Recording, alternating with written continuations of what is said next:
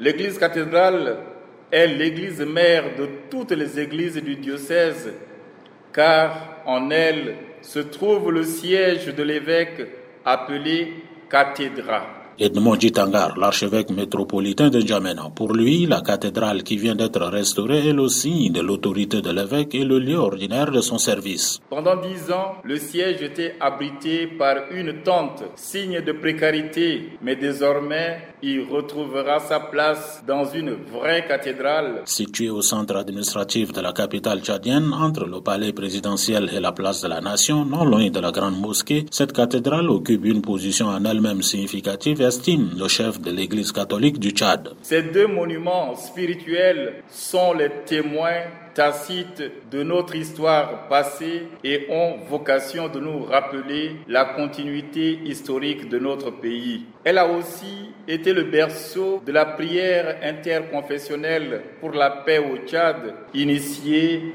le 1er janvier 2003. Le premier vice-président du Conseil supérieur des affaires islamiques du Tchad, Sheikh Abduldaïm Abdallah Ousmane, qualifie cet événement d'un signe apaisé pour la cohabitation pacifique. C'est un signe pour dire au monde que Tchad, c'est un pays de la diversité et la liberté des choix de culte. C'est un grand signe parmi les monuments du Tchad. Parce qu'on voit la cathédrale, on voit la grande mosquée de Faisal. On appelle aux politiciens. Pas que les politiciens nous disent que le problème, c'est musulmans chrétiens ou nord-sud. Les communautés chrétiennes estiment que la réhabilitation de ce joyau architectural devient non seulement le signe particulier de la foi chrétienne, mais restaure aussi l'autorité morale de l'Église catholique. La cathédrale, c'est là où est l'administration de l'Église catholique au Tchad. Donc, quand c'est réfectionné, ça fait la joie des catholiques la cathédrale est en sorte la vitrine du catholicisme au Tchad. C'est aussi un acte qui nous pousse à beaucoup plus nous affirmer dans notre foi et beaucoup plus encourager